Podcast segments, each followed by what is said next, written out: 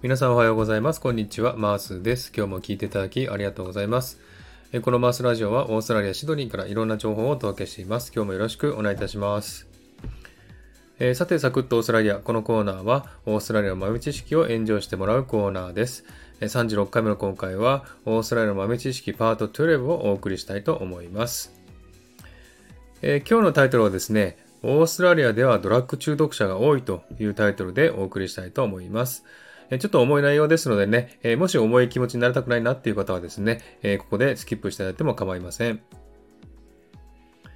え日本での、ね、ドラッグ中毒者の数とかよくわからないんですけれども、オーストラリアではですね、大麻、マリファナですね、を吸う感覚は、タバコや飲酒をするレベルと同じでしてね、吸う人は普通に吸ってるという話をね、聞いたことあるんですね。で、2020年1月31日からですね、オーストラリアで初めて、えー、キャンベラのあるね、ACT っていう州ではですね、個人使用の大麻とかマリファナの所持を合法化したんですね。え個人の使用のみ合法化なので、え大麻を売ったりするのは処罰の対象となります。また18歳未満の未成年による大麻の所持も違法となります。はい。ですがね、大麻をですね、密売する人もいましてですね、シドニーのね、ボンダイビーチというところでですね、大麻を栽培して密売している人も多いという話を聞いてますね。それからバックパッカーズでね、吸ってる人も多いという話も聞いたことあります。これは結構有名な話ですね。私も何回か聞いたことありますね。それから聞いた話ではですね、オーストラリアのファームってありますよね。農場に行ってね、え、栽培したりする人。そこで吸う経験をする人も多いらしいですね。えファームはですね、仕事外暇なのでね、え結構誘ってくるらしいですね。よく日本からね、ワーキングホリデーで来る日本人がいますけれども、えそういう人もね、えファームに行ったりすることもありますけどもね、えそういった人が結構ね、え誘われるという話ですね。またそれ以上に深刻なのはですね、もっと重いドラッグ、覚醒剤に手を出す人も結構多いらしいですね。最近ではね、アイスという覚醒剤がね、問題になっておりまして、オーストラリア政府がですね、アイスをストップしようという動画を作るぐらい中毒者は結構多いらしいですね。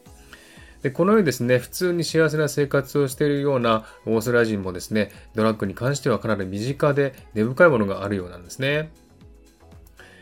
えそしてですね、2019年にはビクトリア州での薬物摂取違反の数がですね、飲酒運転の数を上回ったというニュースが流れていました。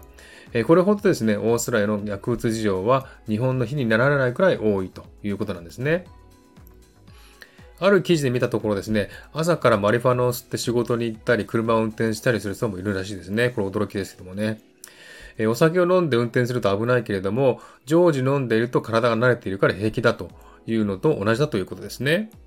ですので、思った以上にですね、マリファナはね、オーストラリア人の日常に入り込んでるらしいですね。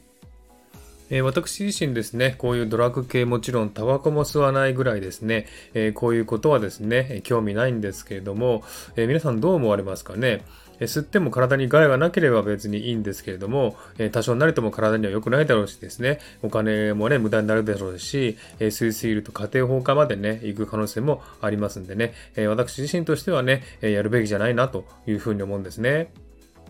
ですが、こういうね、ドラッグ系はですね、タバコと同じように、えー、ハマってしまう人も多いという話を聞いてますんでね、本当にあの自分の意志が強くないと、えー、負けてしまうんだなというふうに思いましたね。えー、皆さんはどう思われましたでしょうか、えー、ぜひコメント欄に書いていただければ嬉しいです。はい。ではですね、今日はこの辺で終わりにしたいと思います。え、今日も聞いていただきありがとうございました。ハートボタンポチッと押してもらえたら嬉しいです。ではまた次回お会いしましょう。チェアーズ